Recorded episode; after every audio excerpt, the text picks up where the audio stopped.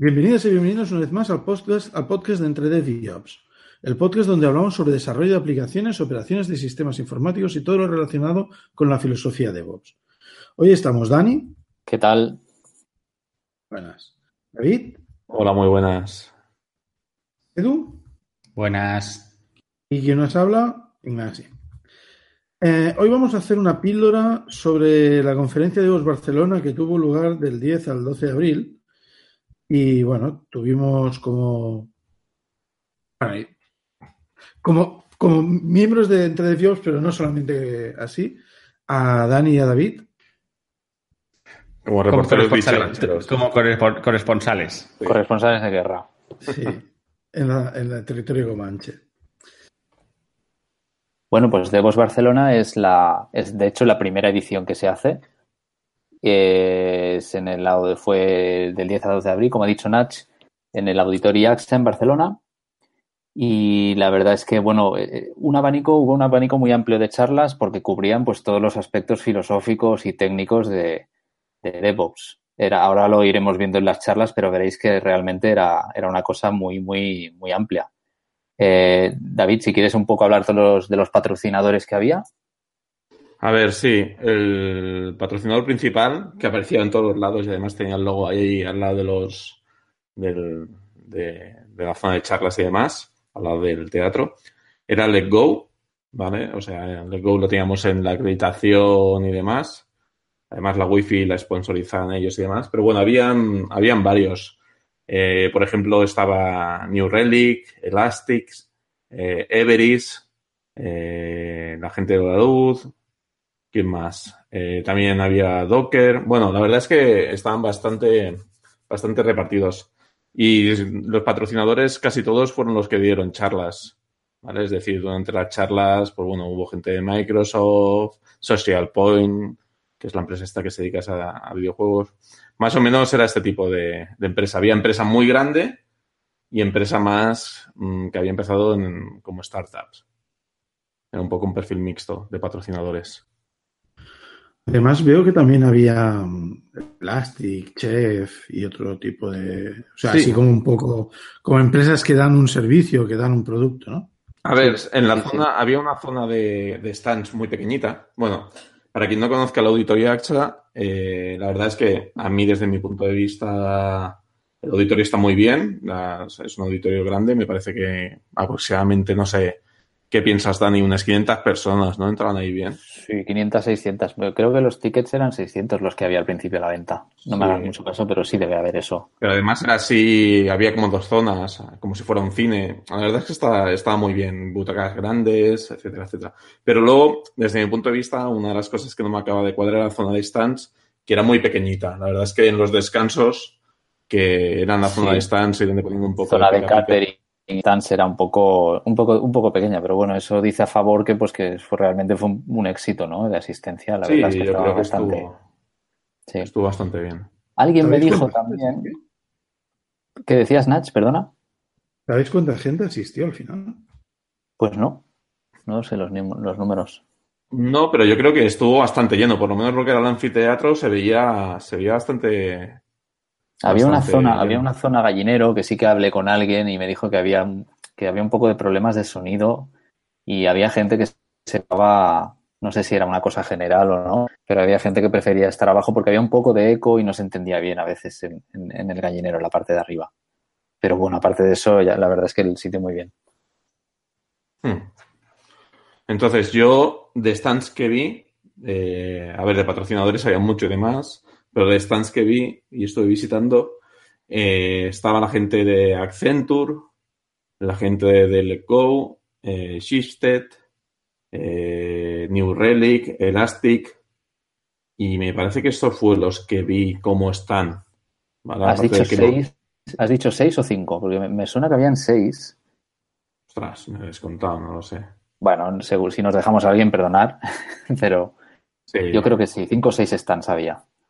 Sí, no había más ¿eh? mesas. Pero bueno, el que más me, me llamó la atención, bueno, a mí personalmente fue el de Elastic, ¿no? Que incluso di una charla que luego comentaremos. El resto eran más empresas consultoras, y bueno, o empresas más grandes, buscando talento, etcétera, etcétera. Pero bueno, estuvo, Estuvo Mm. muy bien. Y bueno, un- me gustó mucho la puntualidad. Las charlas empezaban a su hora, pocas, me parece que fueron uno o dos casos donde se pasaron de tiempo y, y la verdad la organización ahí muy bien. El timing perfecto. A modo de crítica, desde mi punto de vista, quizá es que dejaron demasiado tiempo para comer. No sé si teníamos un par de horas y media, dos horas y media o dos horas. Sí, Y en- a mí no sé, yo quizá estaba acostumbrado. Pero bueno, por lo menos comías con la calma y, y la verdad es que en la zona había bastantes restaurantes. Dentro de las charlas estaba todo lo que era desayuno y breaks y tal, pero la comida sí que te tenías que ir a buscar la vida. sí, la comida no estaba, no estaba incluida.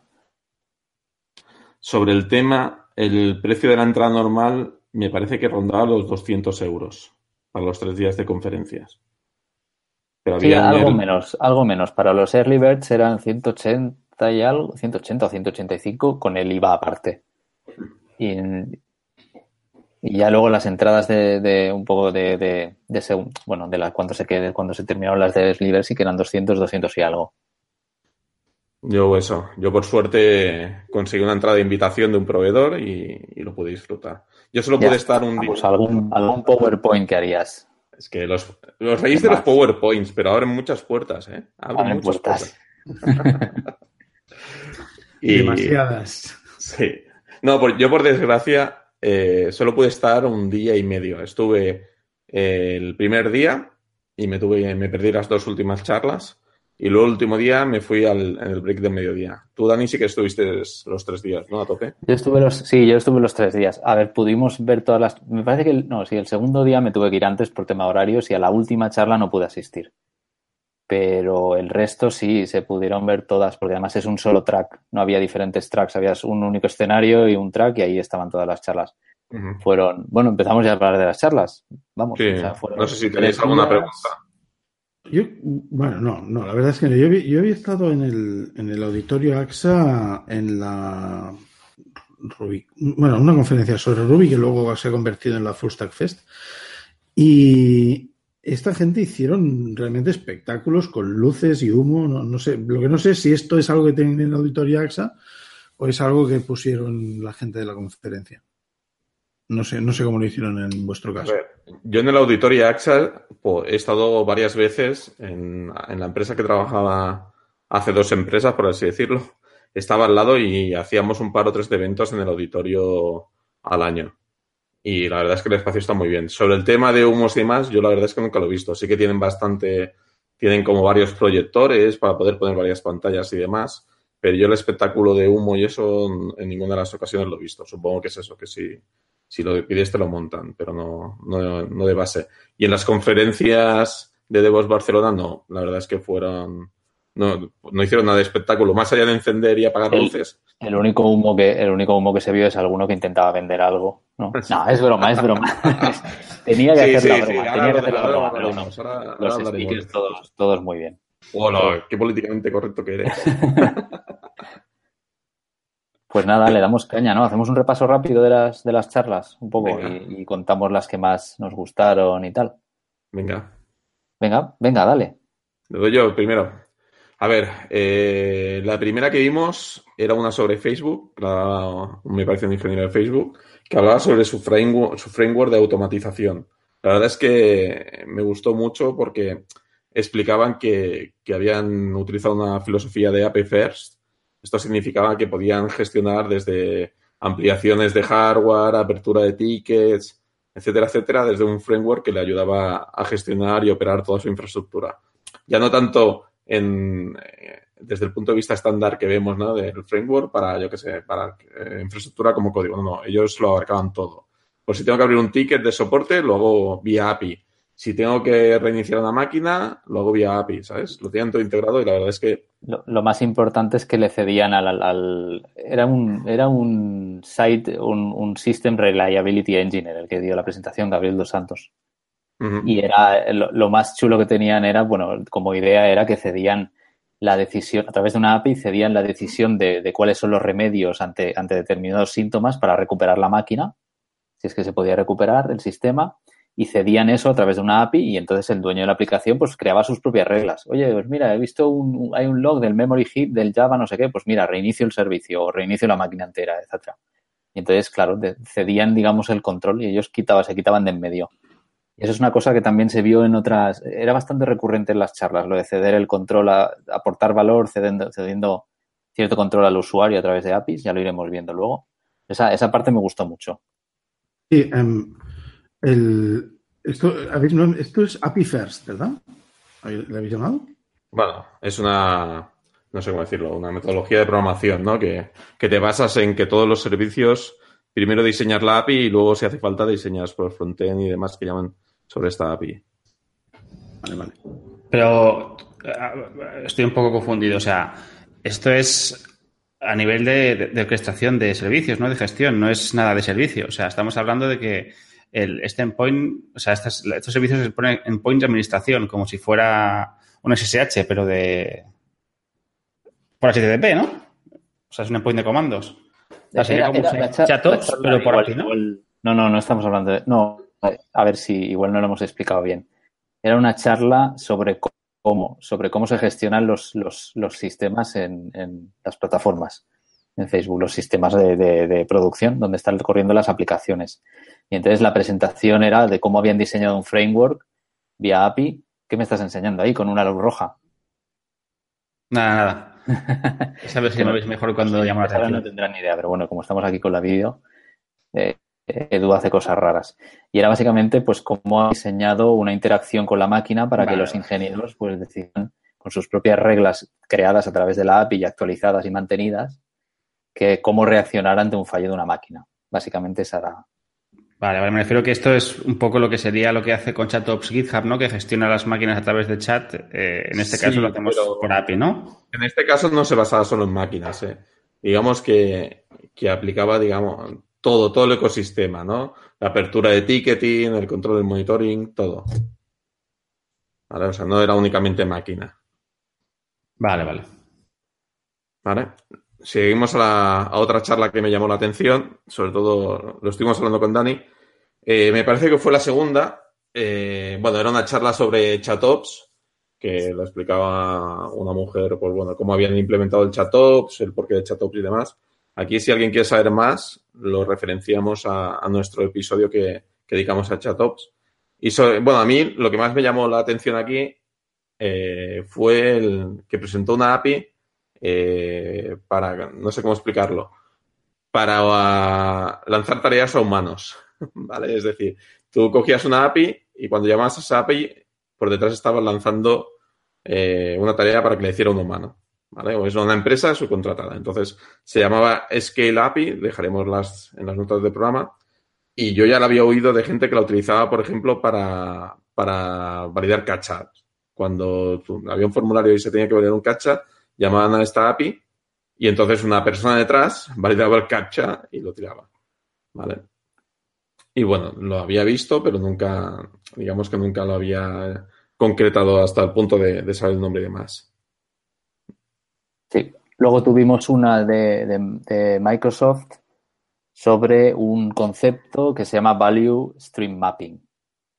Eh, y básicamente yo lo que entendí de esta, de esta, de esta, de este concepto fue más que al final era como un como diseñar, como hacer un poco de metodología sobre una, una, serie de procesos de tu pipeline, ¿no? Incluyendo no solo la parte de fabricar el software, sino pues todo el valor que das y todos los riesgos que introduces en, en, las etapas de tu pipeline. Un poco así. Y bueno, explicó casos concretos, presentó varios de estos diagramas que, que se, que, se crearon con el Value Stream Mapping y puso algunos ejemplos de empresas y tal y de cómo ayudaban a estas compañías, por supuesto siempre tirando para, para Azure y para productos propios de Microsoft, pero digamos que el, VSM, este, este, este, este framework de trabajo no es nada específico de Microsoft, por lo menos que yo, por lo que yo entendí. Em, sí, yo lo que entendí, o lo que por lo menos intentaba vender este hombre, era que, que aplicando este framework y metiendo eh, estrategias de DevOps como automatización y demás, pues como que le dan más valor a tu negocio, etcétera, etcétera. Pero bueno, era, este sí que era rollo, vengo a venderte un PowerPoint. Este era filosófico, sí, Más, de, más conceptual. Sí, sí. Vale. Luego la siguiente que tuvimos de charla fue una que dio una, una ingeniera que se dedicaba a hacer QA en la luz. Y bueno, básicamente lo que, lo que explicaba, o intentó explicar a la sala, era que era QA y bueno, la verdad, el approach que intentaba dar es que los ingenieros de QA o la gente del departamento de Quality Assurance eh, son también gente que pueden aplicar metodología de DevOps y explicar un poco cómo lo tienen montado, eh, etcétera, etcétera. Sí, el nombre de charla ya decía mucho, ¿no? QA y DevOps pueden ser buenos amigos. Estaba bien. Luego tuvimos presentación de Docker. Hubo un ingeniero de Docker que la presentación de hecho ya dice mucho también. Dice, era por qué los containers eh, tomarán control del mundo, o sea, o conquistarán el mundo. Why containers will take over the world. Y bueno, fue una presentación muy desde el muy de base de lo que es Docker, de lo que son los containers, de lo que es Docker, eh, de cómo encaja Docker con la filosofía de Vox en el sentido pues, de la de, de, tener, bueno, de la matización, del, del eliminar el waste, de la parte de Lean y Continuous Improvement, de las métricas, etcétera, etcétera puso algunos ejemplos donde Doc puede ser, eh, puede ser una buena solución tanto para mover aplicaciones ya múltiples hacia la nube como crear cosas, bueno, un poco pues un, buen resumen o una presentación de lo que es Docker y sus, y sus ventajas.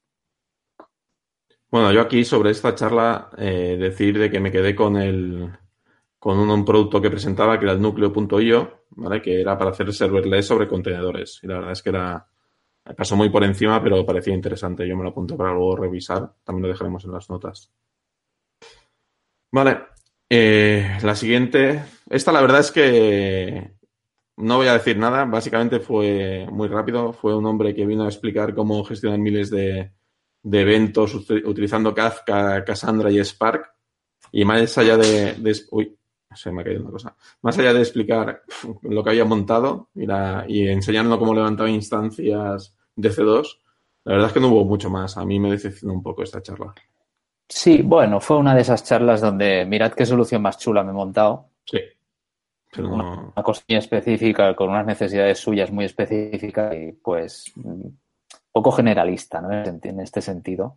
Yo me quedé, eh, yo en esa charla, no tú, Dani, pero me quedé con una pregunta que le hicieron que es, oye, ¿y qué coste tiene la infraestructura esta para, para gestionar tantos, no lo sabía. No lo sabía. La respuesta fue, pero no te preocupes, si mueves trillones de, eventos, es que está generando. Que tienes pasta. es que tienes para pagártelo, sí. sí. Sí, Y yo la verdad es que ya no, ya no vi más el primer día, así que te cedo la, palabra, Dani. Pues fueron dos, eh, quedan dos charlas más. Fueron ocho por día, hemos hablado de seis. Habla, bueno, la siguiente fue una presentación sobre automatización de workflows usando Chef. Presentaron un, presentaron gente de Chef.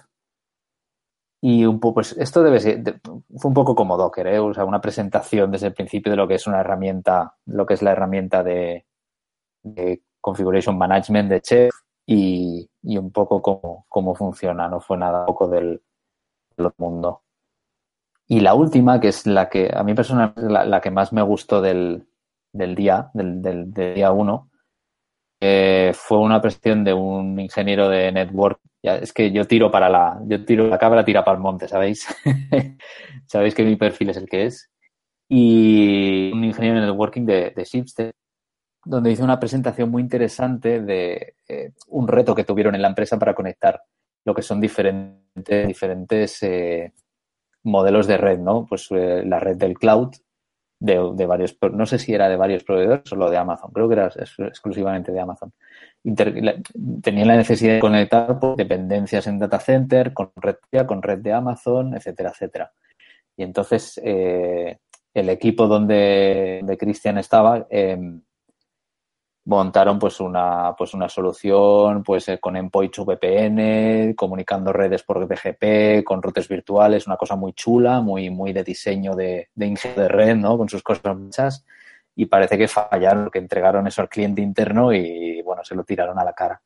Y de ahí la, el segundo que, que tomaron, que es el que, que es el que se quedó al final, fue ofrecer la red como servicio, ¿no? Crear una interfaz, una API por encima de, lo que, para interactuar con lo que es la red, los dispositivos de red del propio data center o de la nube o donde fuera, abstraer todo lo que es, perdón, crear, crear eh, pues políticas de red, todo lo necesario que hay por debajo, VLANs, rutas estáticas ACL, etcétera, y ofrecerlo como si entonces tenías el modelo donde un, el application owner que necesitaba conectar dos aplicaciones a través de la API hablaba con la red, pedía pues conectividad dame conectividad entre esta aplicación en la nube y esta otra aplicación que tengo en el data y, entonces tenías tres, tres figuras en, toda esta interacción. Una, la ingeniero de red que mantenía la API y la red por debajo. La segunda, el application owner que, hacía estas peticiones. Y la tercera era el, el, el security, el, bueno, el, ingeniero de seguridad que hacía el compliance de que todo esto fuera correcto y daba básicamente lo que hay para tirar para adelante. Y fue un ejemplo muy bonito de cómo a veces te piensas ofreciendo valor al cliente y el cliente te dice que, de qué me, me, estás container.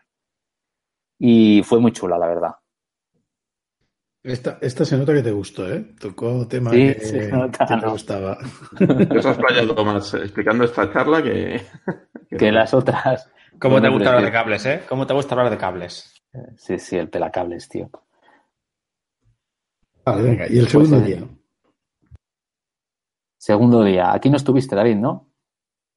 No, no, aquí te dejé solo ante el peligro. Madre mía, pues vamos a hacer un resumen. Yo tengo notas aquí porque si no se me olvida la. Tira, que, nos estamos yendo, tira, tira. Pues sí, unas charlas. Espérate que estoy repasando notas. Puedo hablar de las que. bueno, voy a empezar con la segunda, que hablaba de automatización de la seguridad en, en Skyscanner aquí la curiosidad es que el presentador se rompió el tobillo la, tarde antes jugando y aún así acudió. Tenía la operación por la tarde y por la mañana estaba ahí como un campeón de pie. Dice, no voy a andar mucho, me vais a perdonar, eh, pero bueno, pues tengo el tobillo roto y tal, y, vino y presentó. Y básicamente se trataba de cómo introducir la seguridad en el pipeline, en el CIC, en, el, en la integración continua, ¿no? Serie de herramientas, pues, que es desde, por ejemplo, el Sonar Cube para analizar código y la calidad, también aplicarlo a la seguridad. Otras herramientas que se nombraron fueron Drone, Claire, JFOG. Bueno, estas ya son más genéricas del pipeline. Pero básicamente la, la, cosa para esto es usar pues Sonar Cube de análisis de calidad del código para buscar potenciales problemas de seguridad como secretos ahí embebidos, passwords, secretos de API, etcétera hubo, la verdad es que estoy repasando la primera, la primera charla y no recuerdo, tengo las notas aquí, pero se me fue la mente totalmente. O sea que si luego recuerdo cómo hablaban y tal, ya lo, ya lo comentaré.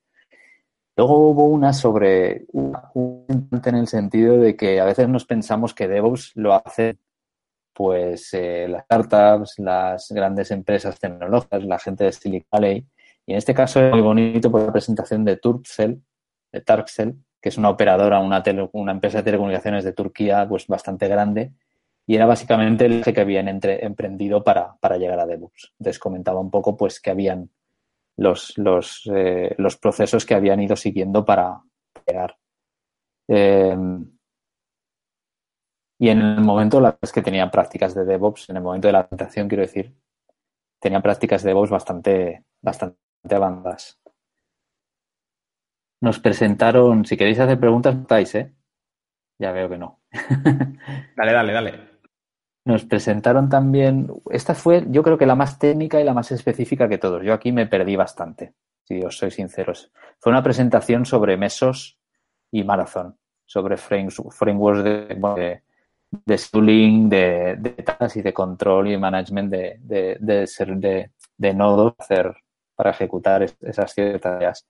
Hablaba de los niveles de scheduling, de cómo se asignan los recursos y las tareas, protocolos de asignación de recursos como el Dominant Resource Fairness, em, etcétera, etcétera. Y hablaba un poco de lo que me pareció entender en esta charla es que no habían conseguido todos los objetivos que se habían propuesto al empezar a, empezar a plantear su, su implantación de, de mesos, lo cual es de agradecer que en una charla pues lleguen a la conclusión un poco de que no fue la panacea el camino que emprendieron, ¿no? En ese sentido fue interesante. Luego tuvimos una presentación de HashiCorp. Básicamente presentaron la herramienta de, bueno, la, la Consul, la herramienta del, eh, para, para, resolver el Service Discovery y la dinámica y la configuración dinámica en entornos de distribuidos, básicamente de microservicios. Y hicieron una pequeña demo en Google Cloud.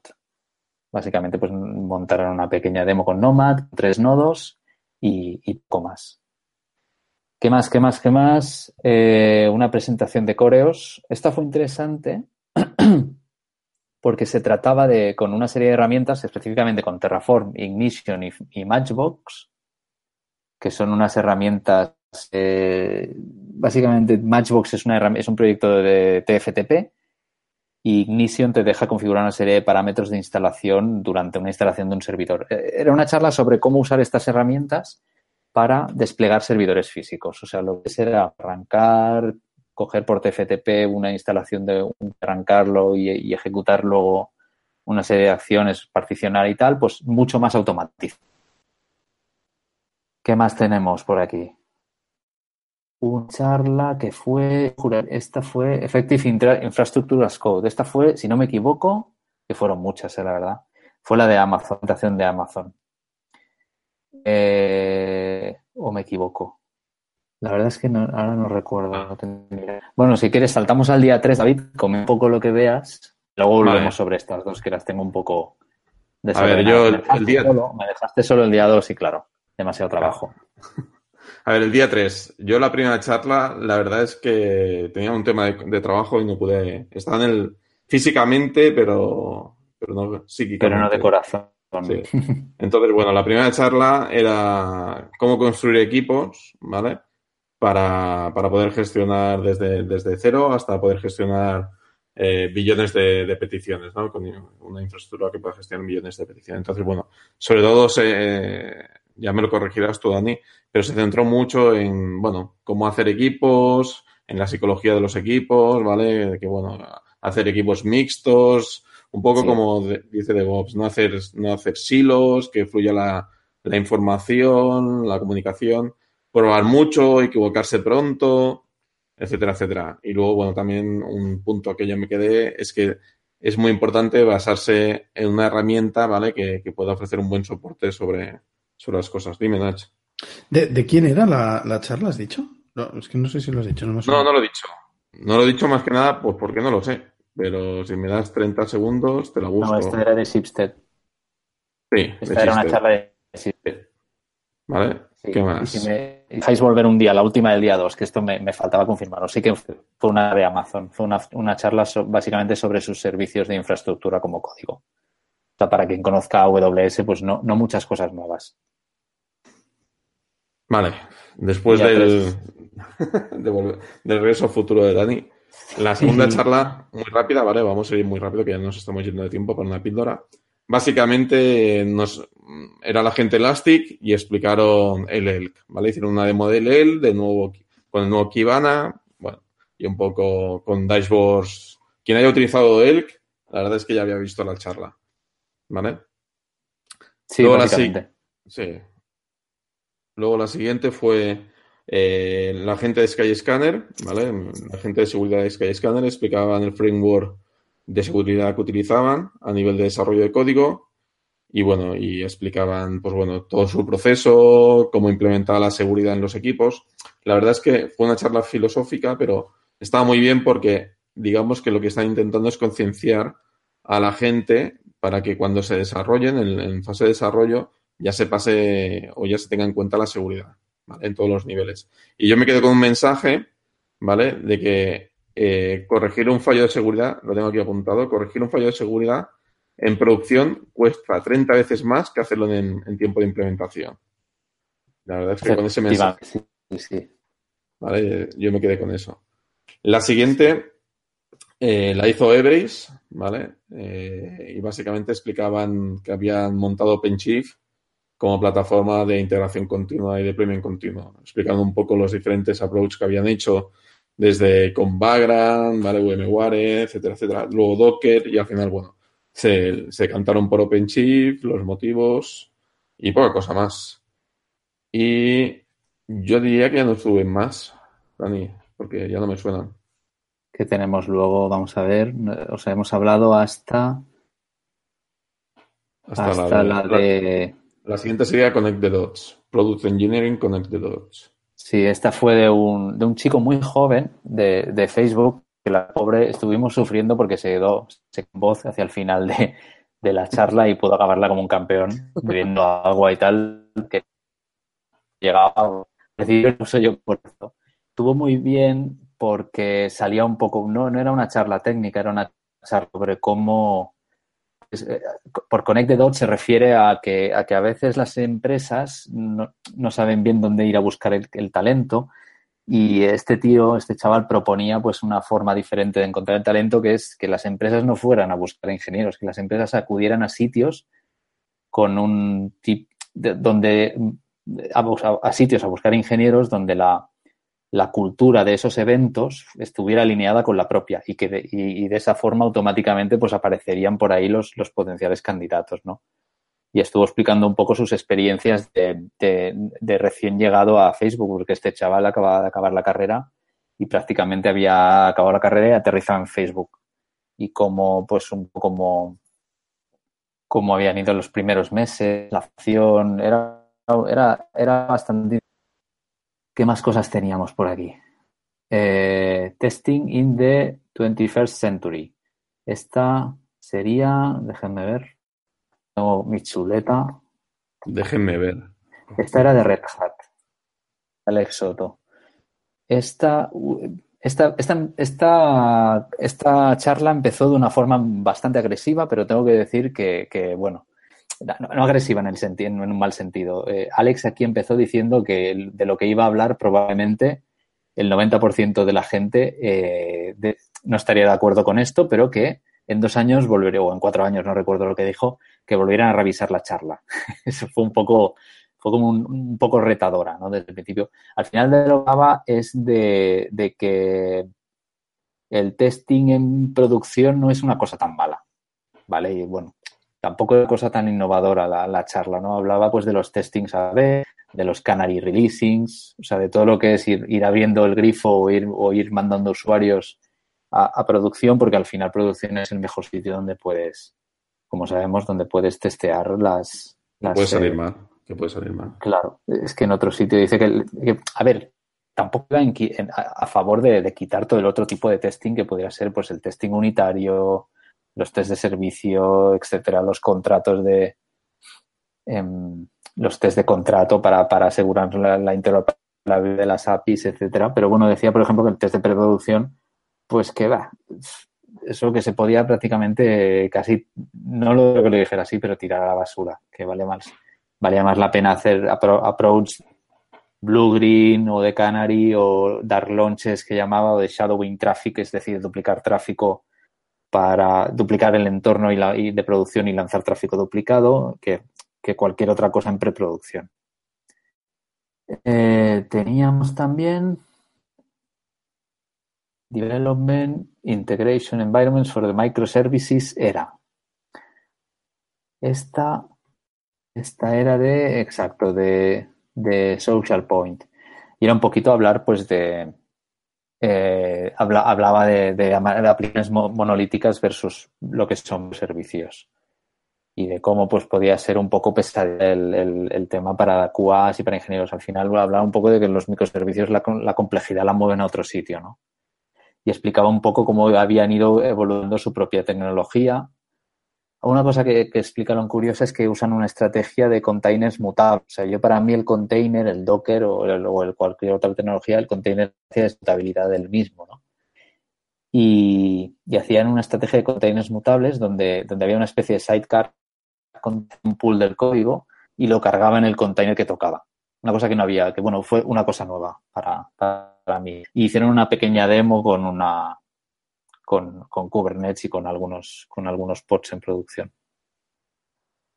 Luego tuvimos una presentación de HashiCorp, la presentación de la herramienta Vault para guardar, para almacenar datos. Esta ya fue la última. Sí, esta fue la última.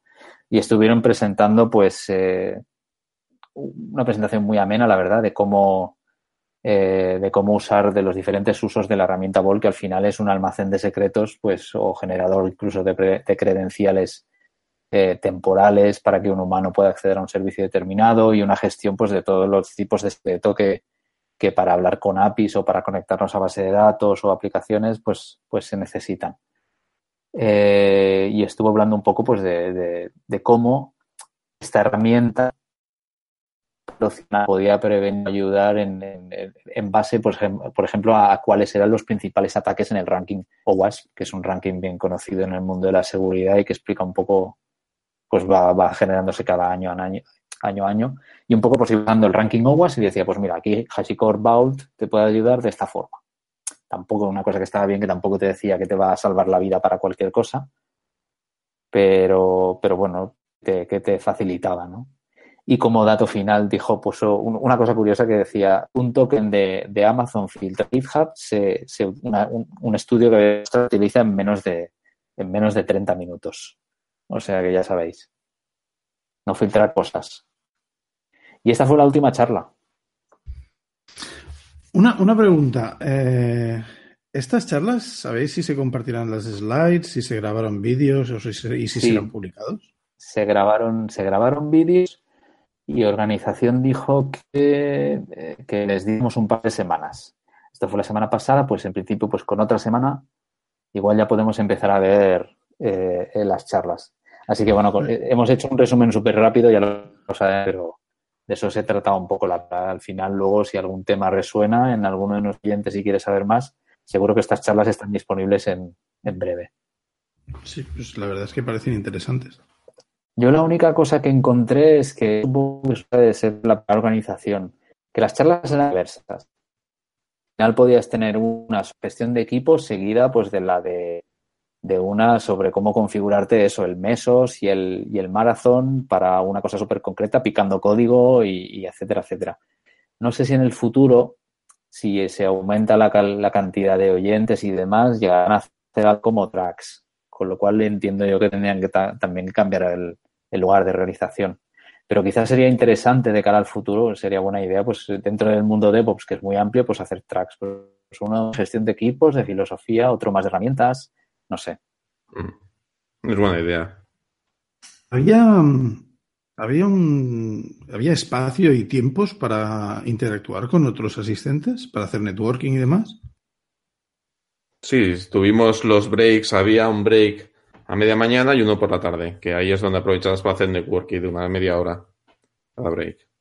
Y sí, cada dos charlas, cada dos charlas paradas. Eran dos charlas, parada, dos charlas, comida, comida, sí. dos charlas parada y dos charlas y para casa. Y la gente iba a comer con, o sea, había, la gente se prestaba a, a socializar, por decirlo así. Pues yo la verdad es que, a ver, sí, yo sí que yo tuve un problema, que es que me encontré como a unas 30, 40 personas de mi antigua empresa que los enviaron a todos así en manada y me los pasé, el primer día que fue el día que estuve ahí, sobre todo me los pasé saludando. Entonces, poco pude, más allá de socialidad con gente que ya conocía y antiguos conocidos que, que, que, también conocía, que habían ya ido por otros lados, poco más pude hacer. Y luego, a la hora de comer, nos fuimos Dan y yo, o sea que Sí. No sé si Dani. No, pero, pero los, a mí me pasa un poco lo mismo. Yo me fui dando gente y, y claro, acabé, acabé comiendo con conocidos y tal.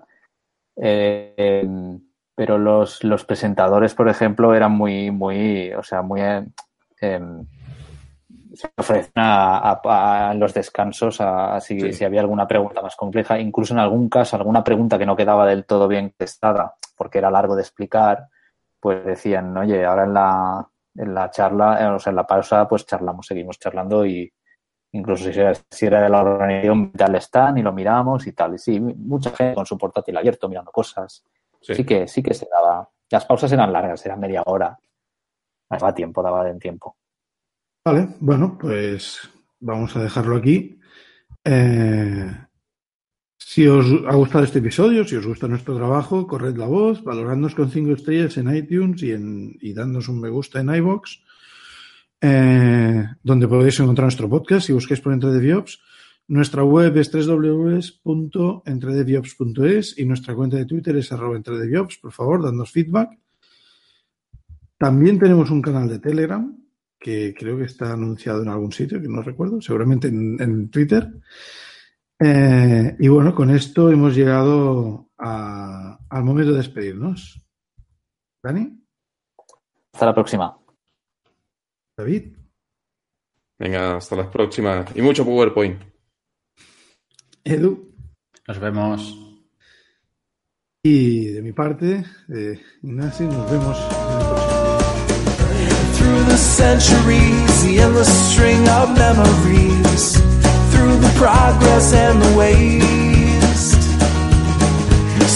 The rivers flow, the sun will blow, the seeds will grow, the wind will come and blow it all away. Are just a memory replaced.